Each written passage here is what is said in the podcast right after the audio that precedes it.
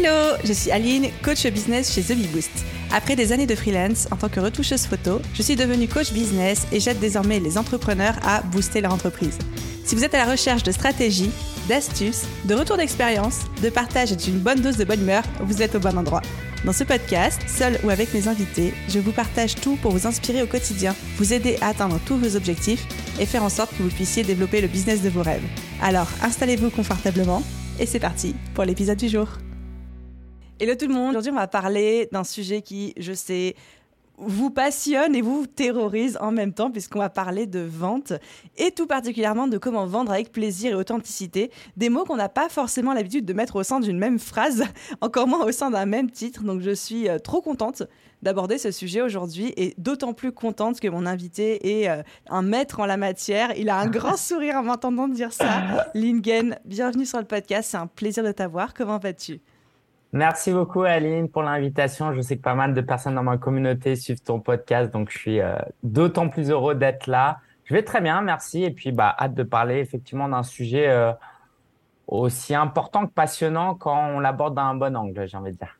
Petit spoiler sur ce qui s'apprête à suivre au sein de cet épisode. J'adore.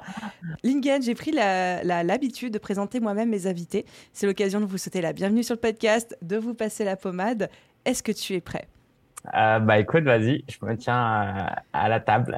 je tiens-toi à ta chaise, prends, prends un petit morito, euh, laisse-toi porter, ça va bien se passer. Alors, pour la petite histoire, parce que j'aime bien aussi remettre les choses dans le contexte, la première fois que j'ai entendu parler de toi, c'était parce que tu avais fait une collaboration sur un événement, je crois que c'était en 2018 ou alors tout début 2019. J'étais pas encore à temps plein sur The Bee Boost, et c'était un événement dont j'avais entendu parler à travers Mélanie de Wonder Wild Queen, qui était une mhm. personne avec qui j'ai changé beaucoup à l'époque. Donc voilà, et puis après, tu étais toujours un petit peu dans mon viseur, mais on n'avait jamais eu vraiment l'occasion d'échanger ensemble, toi et moi jusqu'à ce que euh, on collabore sur ton sommet coach en mission. Une première fois à l'hiver 2021, donc ça commence à dater maintenant, et une seconde fois récemment en juin 2022. Et c'est vraiment à travers ces deux collaborations que j'ai un petit peu plus pu apprendre à te connaître toi, à connaître ton business. Donc tu es entrepreneur depuis 12 ans maintenant. Enfin, j'ai envie de dire déjà waouh, parce que c'est, euh, tu fais partie des premiers, des very first. yes, yes, j'ai connu euh, Yahoo, Lycos, tout ça. Comme tout entrepreneur qui l'a depuis plusieurs années, tu as aussi eu différents parcours, différents positionnements. On ne reviendra pas sur lesquels certains qui sont peut-être curieux pourraient aller, euh, on va dire, chercher du, côté de tes toutes premières vidéos YouTube et pourraient découvrir des secrets cachés depuis longtemps. Mais on va juste rester sur ton positionnement actuel. Donc, tu es fondateur de Coach en Mission et ton job, c'est d'aider les coachs à vivre de leur passion tout en ayant un impact sur le monde. Même si aujourd'hui, le discours ne va pas parler qu'aux coachs, parce qu'on va vraiment parler à tous les entrepreneurs. Tu es l'hôte du podcast du même nom, auteur de deux livres, Le guide du blogueur et Coach Prosper, qui est ton dernier livre en date. Félicitations pour mhm. Ça. Papa d'une petite fille de deux ans, mariée, vivant en région parisienne, si quelqu'un a besoin de ta carte d'identité complète. c'est ça. Est-ce que j'ai oublié quelque chose? Bah écoute, euh, ça m'a l'air euh, assez complet et puis euh, bah, je pense qu'on aura l'occasion de faire connaissance d'autant plus avec ton audience durant, durant l'interview. Écoute, je propose d'entamer et de mettre directement les pieds dans le plat. Comme je disais, la vente, c'est un sujet à la fois qui passionne, mais aussi qui fait très peur. Parce que généralement, bah déjà, c'est le cœur du business, d'arriver à vendre ses produits et ses offres. Si on, pas, si on ne vend pas, on n'a pas de business, on a une œuvre charité ou un truc comme ça. Mais c'est quelque chose que souvent les gens détestent ou alors ils freinent des quatre fers pour y aller. Très rares sont les gens qui disent j'adore vendre encore plus dès le début. Toi qui as l'habitude de beaucoup bosser avec des coachs, mais aussi beaucoup avec des entrepreneurs dont c'est la spécialité, Qu'est-ce qui fait, selon toi, qu'on n'aime pas vendre et hmm. qu'on y va à reculons quand on est en business? Ouais, bah, c'est un sujet euh, qui me passionne parce qu'en fait, euh, moi, ça fait 12 ans que je suis entrepreneur et si j'avais eu une meilleure relation à la vente, euh, j'aurais été à un autre niveau. Non pas que je suis pas fier de mon parcours, c'est juste que quand tu sais que tu fais du bon travail, tu as une communauté, tu es généreux, tu bosses dur, mais qu'en fait, tu vois, c'est comme si tu avais un super beau magasin, mais qu'il n'y avait pas de caisse enregistreuse, tu vois. Et tu dis, bah, ah, j'adore la métaphore. tout cet effort, et en fait, ça te coûte du temps en plus, de l'argent. Euh, j'ai envie de dire, bah, du temps avec tes amis, avec tes proches. Donc, moi, c'est un sujet qui me tient à cœur. Et donc, je me suis beaucoup introspecté, j'ai beaucoup accompagné. Et pour faire simple, il y a trois niveaux de blocage par rapport à la vente que j'aimerais te présenter. Euh, le premier, c'est méthodologique, c'est rationnel, c'est-à-dire que bah, on ne sait pas vendre. Et le truc, c'est que euh, bah, c'est pas un truc qu'on apprend à l'école, euh, c'est pas un truc qu'on apprend avec euh, sa famille, sauf si on a des euh, parents qui sont dans le commerce et c'est top pour vous si c'est le cas. Et donc, bah, la première chose, c'est d'apprendre à vendre. Donc, en suivant des podcasts comme celui-ci, en, en lisant. Et tant qu'on ne sait pas comment vendre, eh ben, c'est que de l'improvisation. Et quand c'est que de l'improvisation, eh ben, c'est frustrant parce que chaque échec, on le vit comme étant un échec personnel. Mmh. C'est vrai. C'est-à-dire, la personne me rejette, elle m'aime pas, je ne suis pas aimé. Alors que, en fait, ça n'a pas grand-chose à voir avec ça. C'est surtout, surtout parce qu'on n'a pas réussi à vendre. Donc déjà, il y a le fait de pas savoir, donc c'est quelque chose d'inconnu. Le deuxième point, bah, je viens de l'aborder aussi, c'est la partie émotionnelle de la vente. C'est mon rapport au rejet, mon rapport à l'échec, mon euh, le lien que je vais faire surtout quand on débute dans l'entrepreneuriat, le business, c'est nous, en fait. On ne mm. fait qu'un. Donc, dès qu'on n'arrive pas à vendre, ben, on n'est pas apprécié. Bref, il y a beaucoup d'émotionnel dans la vente. Je peux d'ailleurs vous donner euh, une petite astuce. Quand vous êtes en vente, notamment au téléphone, on apprend que on ne doit pas parler plus vite parce que sinon, ça montre que on n'est pas à l'aise et ça donne euh, un mauvais signal. Et du coup, toute cette émotionnel, quand c'est difficilement la gérer, bah, ça affecte la vente. Donc, mm. comme on n'arrive pas à gérer l'émotionnel, la vente est plus difficile. Puis, le troisième point, c'est beaucoup plus euh, loin et j'espère faire gagner des années à ceux qui nous écoutent parce que moi, j'ai mis beaucoup de temps à comprendre ça. C'est que, en fait, c'est quelque chose d'identitaire. Mon incapacité à vendre, mon auto-sabotage par rapport à la vente me permet de rester dans une certaine identité qui est confortable, qui est moi, par exemple, dans mon cas, je suis un enfant d'immigré, je suis un enfant de d'employé, d'ouvrier. C'est ma zone de confort. J'ai pas connu l'abondance financière.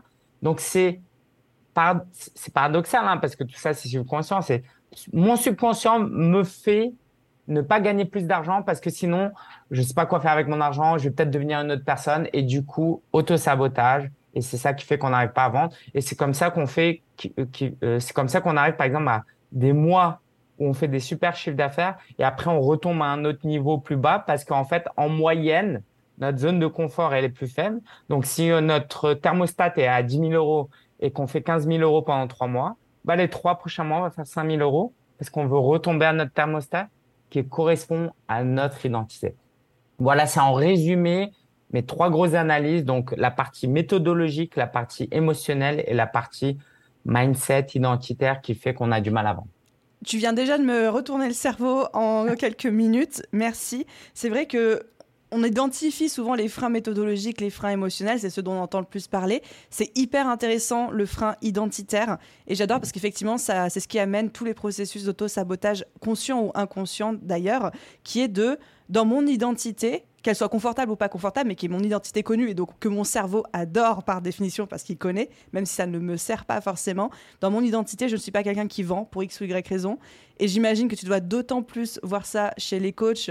Et moi, je le vois beaucoup chez toutes les professions du bien-être, de l'accompagnement, de l'humain aussi, qui est de je suis là pour aider les gens. Mon identité, c'est d'aider et pas de demander de l'argent. Et, pas, mm. et si je demande de l'argent, je vais me transformer en quelqu'un d'autre qui n'est pas moi, qui n'est pas mm. la personne que je veux être. Et du coup, j'ai pas même pas intérêt à savoir vendre parce que ça fera de moi quelqu'un de différent. C'est clair, bah, c'est complètement ça, c'est complètement ça. C'est-à-dire que pas dans l'air du temps de stéréotyper, mais je pense que ton audience est assez est, capable de comprendre que euh, ce que je veux dire, c'est que souvent les femmes qui se lancent dans l'entrepreneuriat sont des personnes très relationnelles. Mm. Et du coup, leur identité, c'est quoi? Et, et, du coup, ça veut dire qu'elles aiment bien être dans des relations harmonieuses avec son environnement. Et si on développe notre fil commercial et on commence à faire des stories, où on, fait, où, on parle de nous, faire du personal branding, eh ben, on a aussi peur de ce que les gens vont penser de nous. Chose qui peut être complètement faux, hein, quelquefois on se fait des films. Et du coup, c'est ce qui fait que malheureusement, euh, il y a des, les hommes arrivent plus facilement à vendre et à s'enrichir que les femmes parce que les gars sont en mode, moi, moi je m'en fiche de ce que les autres pensent. Et puis comme ils traînent avec d'autres hommes qui admirent leur performance, bah limite ça les arrange, tu vois. Hmm. Donc donc il y a aussi ce, ce côté-là. Et puis euh, Bon, c'est pas forcément le sujet du jour, mais j'en parle quand même parce pour anticiper un peu ceux qui arrivent déjà à vendre. Il y a un autre niveau d'auto-sabotage que moi je vis hein, depuis des années en toute transparence. C'est ok, j'arrive à vendre, c'est bien, mais maintenant, il faut garder l'argent aussi. Et ah. comme j'ai cette identité de euh, d'enfant d'immigré qui a toujours des dettes, bah, même quand j'en gagne, je vais le dépenser, je vais le dépenser.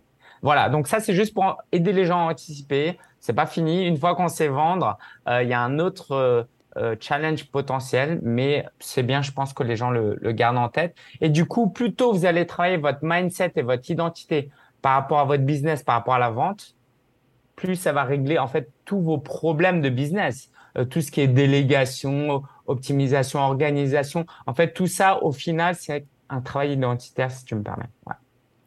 J'adore que tu l'abordes sous cet angle-là. Effectivement, je pense que déjà les auditeurs vont pouvoir se dire ok, quels sont moi mes freins méthodologiques par rapport à la vente? Est-ce que je sais faire? Est-ce que j'ai appris? Est-ce que c'est une compétence que je maîtrise ou que je peux apprendre? La réponse est bien sûr qu'on peut l'apprendre et la développer. Quels sont mes freins émotionnels sur la peur du rejet, de l'échec, du refus? Parce que là, on en a tous, hein, on va pas se mentir. Mais moi, je suis la première à avoir extrêmement peur euh, du rejet, euh, même quand je vends ou que je fais certains changements dans mon business. Et effectivement, les freins identitaires, c'est qui suis-je? Qui j'ai envie d'être? Quelle personne ai-je besoin de devenir pour atteindre mes objectifs, mes envies, le lifestyle qui me fait rire? Et ça, c'est un vrai, un vrai questionnement de toute une vie, ça. Hein. Ok, bon, on a attaqué directement les choses sérieuses, j'adore. Ah, dans lui du sujet. Je dis souvent à mon audience que la vente, ça se passe en trois étapes attirer, convertir, délivrer. Et du coup, j'aimerais bien qu'on suive un petit peu ce process pour la suite de l'épisode. Première étape, attirer. Comment est-ce qu'on fait avec toi, ton expérience en tant qu'entrepreneur euh, de 12 ans, mais aussi ce que tu enseignes à tes, euh, à tes coachés, à tes élèves, comment est-ce qu'on fait pour attirer les bonnes personnes? Et par bonne personne, tu m'as fait cette petite définition que j'ai beaucoup aimée quand on a échangé pour préparer cet épisode. Qui et tu m'as dit, les bonnes personnes, ce sont ceux qui vont faire que tu vas prendre plaisir à leur vendre. Ça, ça vend mmh. du rêve. Donc comment est-ce qu'on fait pour attirer les gens qui ont envie de nous écouter, avec qui on a plaisir à vendre? Ouais, c'est clair. Bah, question euh, passionnante parce qu'effectivement, c'est le point de départ de tout. Alors, euh, je peux adresser ça de, de quatre manières. Déjà, euh, il y a des méthodes rapides mais plus éphémères et il y a des méthodes plus lentes et pérennes. Euh, évidemment, voilà. Et, et, je vais passer un peu ce spectre-là, mais évidemment, c'est un peu stéréotypé mais je pense que chacun pourra euh, comprendre là où je veux en venir. Bah, les méthodes rapides et plutôt éphémères, c'est clairement, bah, si vous avez un gros budget publicité de 10 000 euros, vous prenez un, un media buyer, un prestataire, vous mettez 5 000 euros dans la pub, vous construisez un tunnel de vente où, en gros, vous offrez quelque chose de gratuit, la personne rentre, il y a une séquence d'emails, vous avez tous vu ça, et puis après, vous vendez soit en evergreen, c'est-à-dire vous avez un truc automatisé, ou soit on fait comme toi, où on a des lancements une fois ou plusieurs fois par année. C'est simple, mais moi, c'est pas sur ça que j'enseigne beaucoup à mon audience parce que bah, ça demande un certain risque financier. Donc, c'est un chemin qui existe, vous le savez, mais moi, je veux plutôt parler de, des autres aspects et je pense en plus, c'est euh, d'autres aspects que toi, tu as développés. Mais en tout cas, sachez que ça existe. Hein, vous pouvez littéralement, euh, je sais pas, faire 100 000 euros euh, le mois prochain, mais bah, avec les risques que ça comporte. Et puis, bah, le côté éphémère qui est que votre compte peut être bloqué, que si vous n'avez plus d'argent à mettre dans la pub, bah, il n'y a plus de prospects et puis bah, on part de zéro. Et donc, juste cette première méthode pour faire le petit point dessus, tu la mets dans le j'attire les bons prospects, ceux avec qui je vais avoir plaisir à vendre. Parce qu'aujourd'hui, tout simplement, les outils algorithmiques de ciblage publicitaire permettent d'être extrêmement dans la dentelle par rapport au type d'audience qu'on vise. Et on peut être sûr de, que notre message sera vu uniquement par, entre gros guillemets, les bonnes personnes pour nous. C'est pour ça. Ouais, c'est ça. Et puis, euh, c'est intéressant, hein, ça marche, mais si vous me permettez, c'est quelque chose qu'on utilise un peu après avoir mis en place les autres méthodes dont je vais vous parler parce que c'est juste trop risqué. Maintenant, vraiment, si vous êtes, euh, si vous êtes entrepreneur depuis 10 ans et que vous avez de l'argent euh, en réserve, faites-vous plaisir. Évidemment, faites-vous bien accompagner aussi et ne fantasmez pas trop sur ce que ça vous a amené. Mais moi, j'ai connu des gens comme ça qui sont arrivés avec de l'argent qui, en faisant des choses bien, ont pu développer des business très rapidement. Donc, pour les 95 autres euh, des gens comme moi, à l'autre extrême, on a, on crée du contenu qui va permettre aux gens de nous découvrir, ce qu'on appelle le marketing de contenu ou le inbound marketing. Je vais vous donner un exemple personnel, c'est peut-être plus simple. Moi, je sais que mes prospects sont des gens qui utilisent des outils type Calendly pour pour euh, que leurs prospects, leurs clients prennent des rendez-vous avec eux. Calendly, c'est un outil où les gens peuvent prendre rendez-vous et vous n'avez pas besoin de faire des échanges.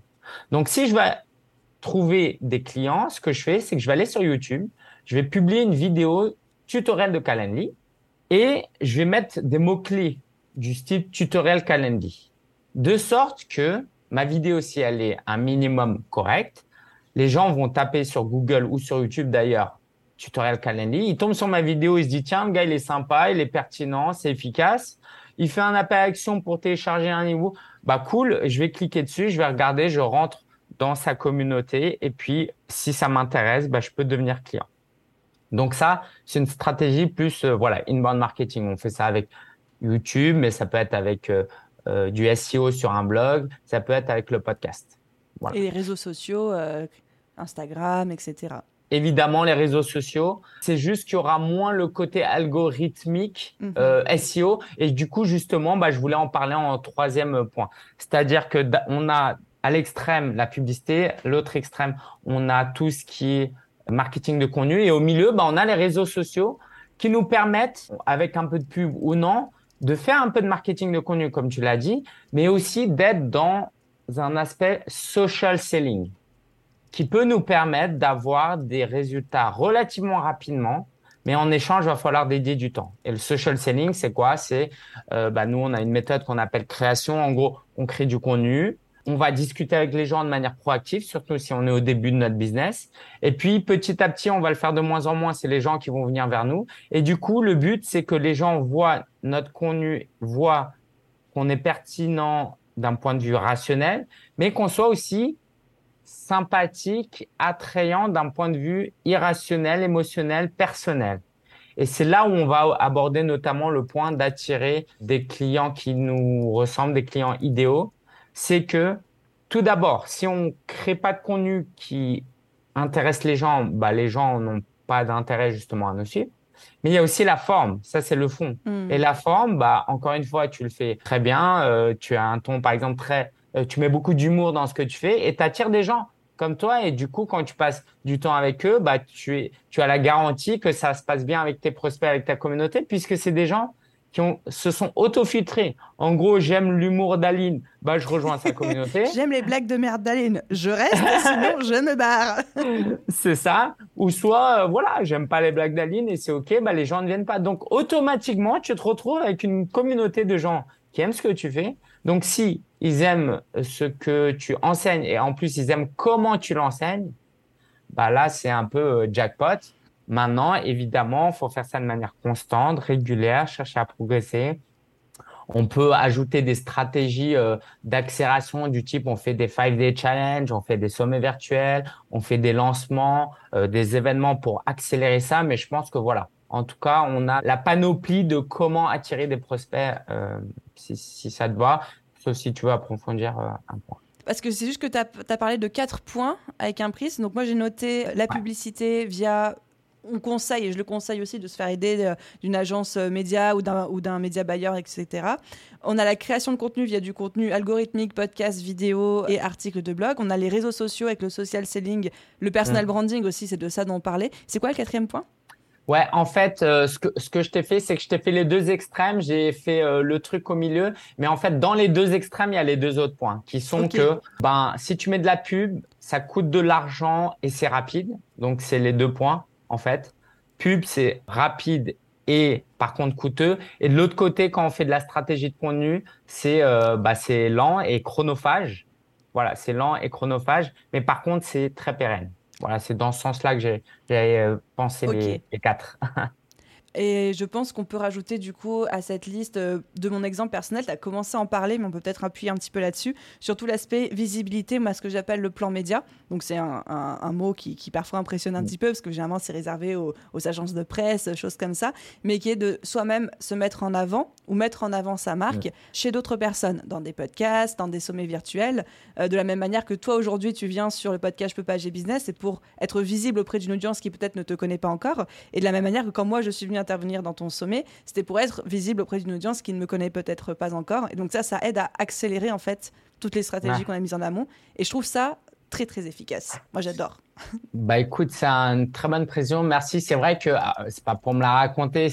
parfois j'ai tendance à l'oublier parce, que parce que c'est assez naturel pour moi dans l'idée de créer du contenu, mais tu fais très très bien de le préciser parce que même avec mes clients, j'ai parfois du mal à leur enseigner ça. Mais Lingen, comment on conduit une interview? Bah je sais pas moi, juste tu discutes avec la personne. Tu vois, j'ai du mal à enseigner. Non non, tu as 100% raison. Nous on le fait. Hein. Euh, on fait des sommets virtuels en fait, la meilleure manière pour vous faire interviewer ailleurs, ce qui est un des objectifs, c'est de vous être le Oprah Winfrey, quoi. Hmm. Si vous voulez, pour vous donner une idée d'un ratio, si ça peut, comme ça, je vous vends pas du rêve et en même temps, ça vous pousse à l'action. Si vous voulez vous faire interviewer une fois, interviewez dix fois. Si vous voulez cette année être interviewé dix fois, eh ben, interviewez 100, 100, personnes et vous allez être interviewé 10 fois. Et sur les 10 fois où vous allez intervenir, bah, ça va être 20-80. Et on a deux qui vont vous apporter 80% des résultats. Et euh, donc, du coup, c'est OK si euh, après 4, 5, 6 personnes, il n'y a toujours pas de résultats parce que c'est le 9 la neuvième et dixième euh, interview qui va peut-être aussi vous apporter des résultats. Mais ouais, c'est top en tout cas. Merci de l'avoir précisé. Créer du contenu chez soi et créer du contenu chez les autres aussi, c'est hyper important, efficace. Ok, on avance dans ma petite chronologie. On en a parlé de comment attirer. Je pense que jusqu'ici, les gens ont peut-être appris des petites euh, nuances, mais les auditeurs de Je peux pas, j'ai business sont relativement habitués à m'entendre parler de création de contenu. En tout cas, si c'est pas ah. votre cas. Mais que faisiez-vous jusqu'ici Ensuite, on passe maintenant au sujet brûlant qui est la euh, conversion. Donc, vendre.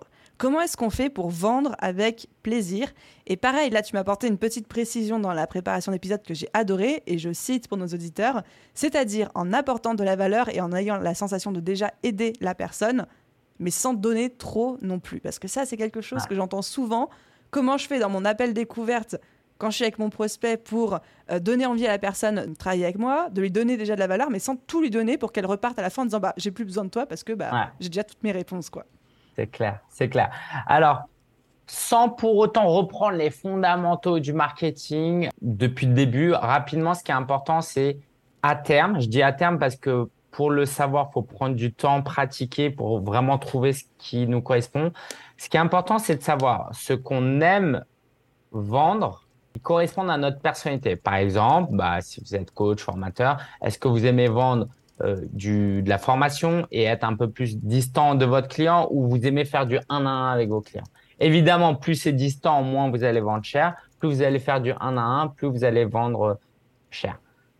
Pourquoi c'est important? Parce que il n'y a pas une manière de vendre. En fonction de ce que vous vendez et le tarif de ce que vous vendez notamment, la méthode va changer. Typiquement, si demain vous vendez euh, des Airbus, eh ben, il va falloir rencontrer des gens. Et euh, justement, prendre l'avion pour rencontrer vos prospects et faire plein de réunions et montrer des maquettes, etc.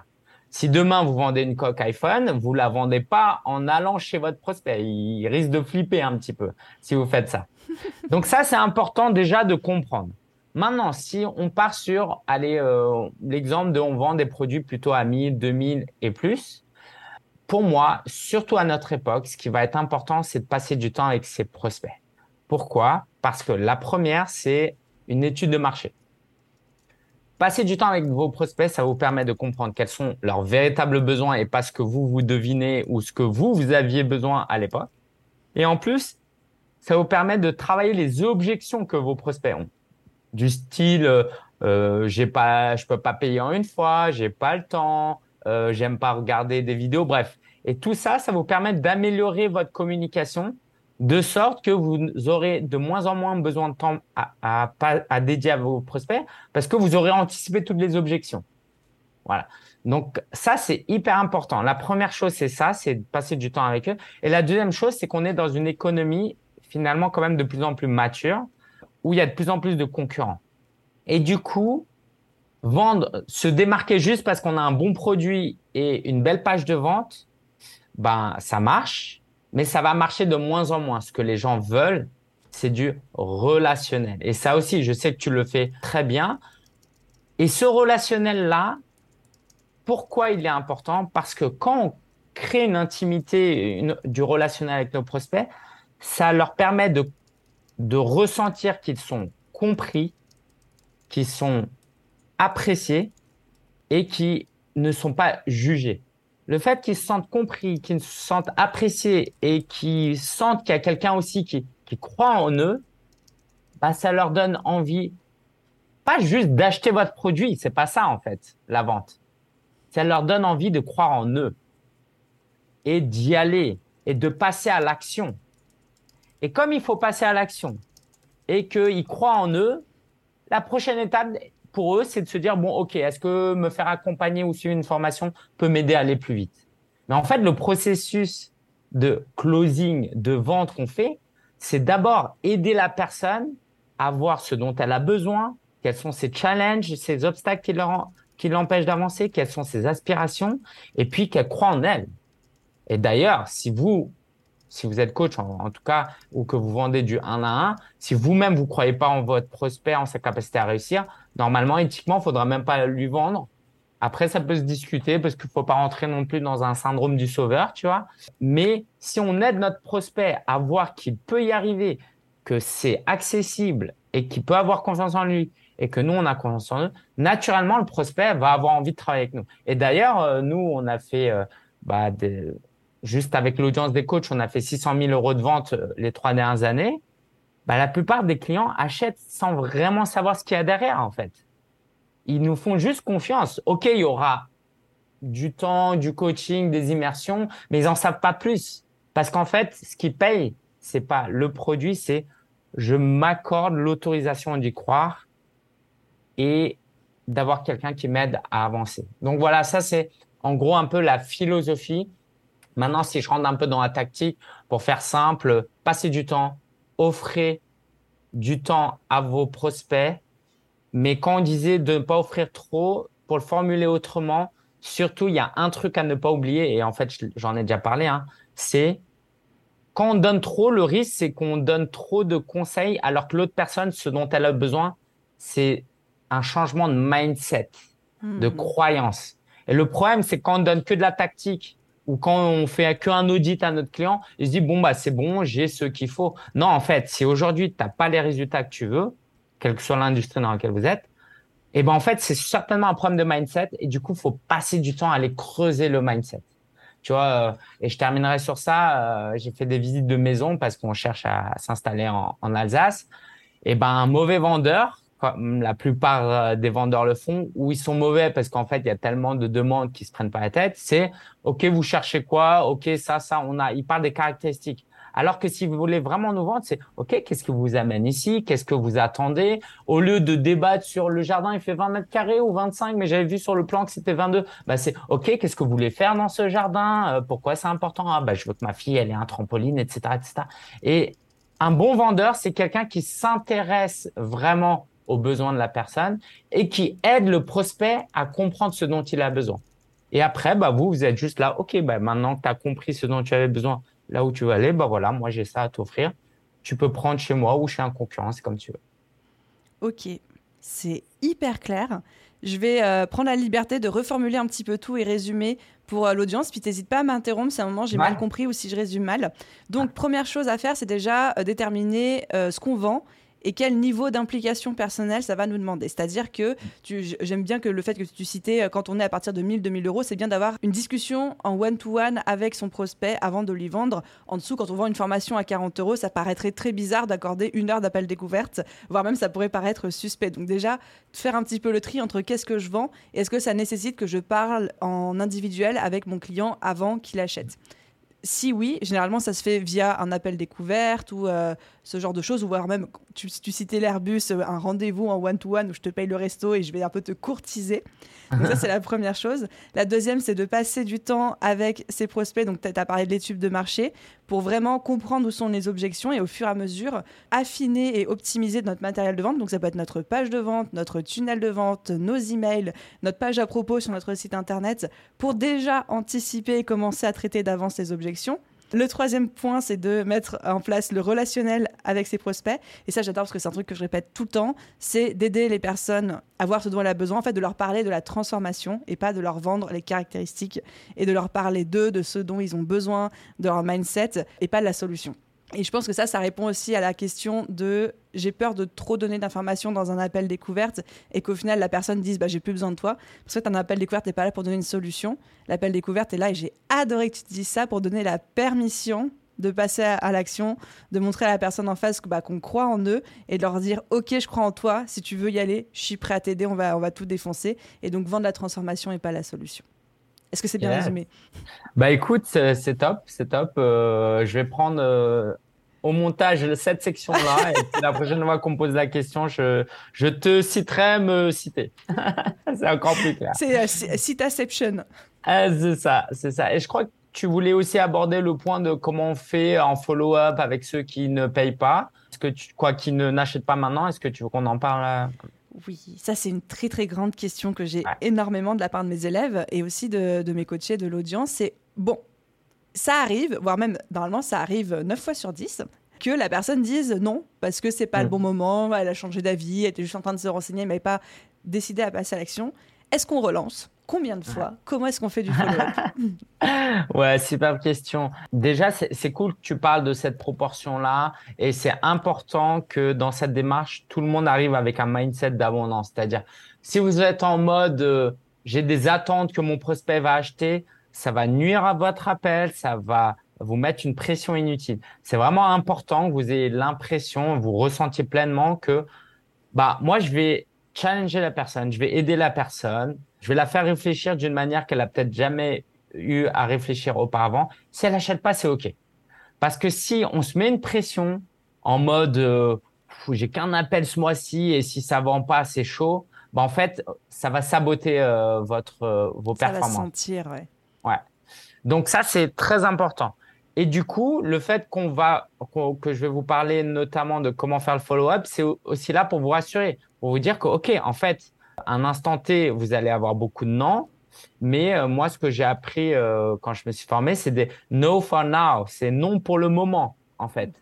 Combien de fois on a dit non euh, dans la vie pro ou perso hein, pour finalement dire oui après Ok, donc ça c'est important de savoir que un non c'est un non pour le moment. C'est peut-être un mauvais timing, etc.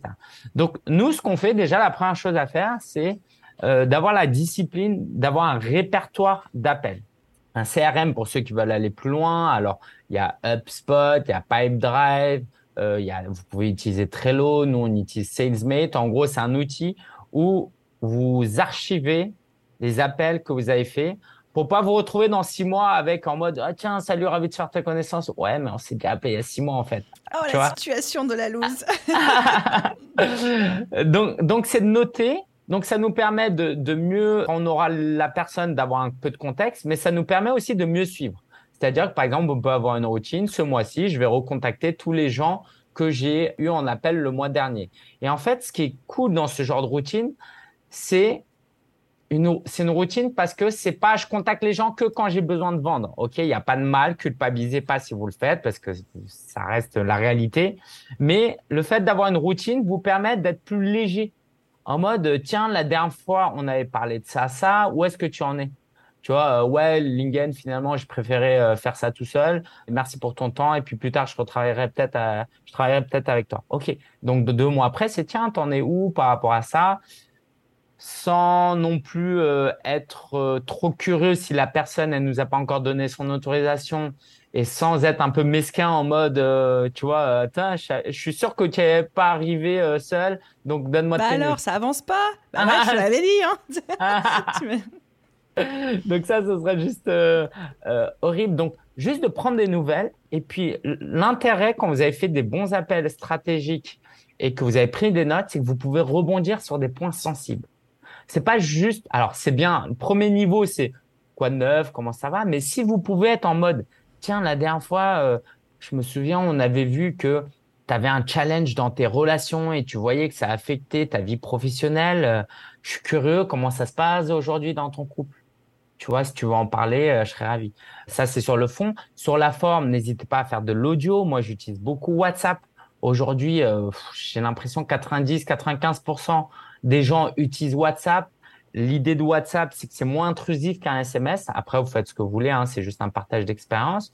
Et puis, bah, c'est aussi plus sympa. Tu peux mettre des photos, des vidéos, un audio. La vidéo peut être aussi très sympa, tu vois, en mode j'ai pensé à toi, je suis en vacances là, on avait parlé de ça la dernière fois. Voilà, juste un petit coucou. Donc de relancer plusieurs fois et idéalement de relancer avec un apport de valeur du style ouais je me souviens très bien on avait parlé euh, de ton rapport à la nourriture et euh, voilà j'ai tourné une vidéo la semaine dernière. Du coup j'ai pensé à toi. Tiens euh, si tu veux la regarder.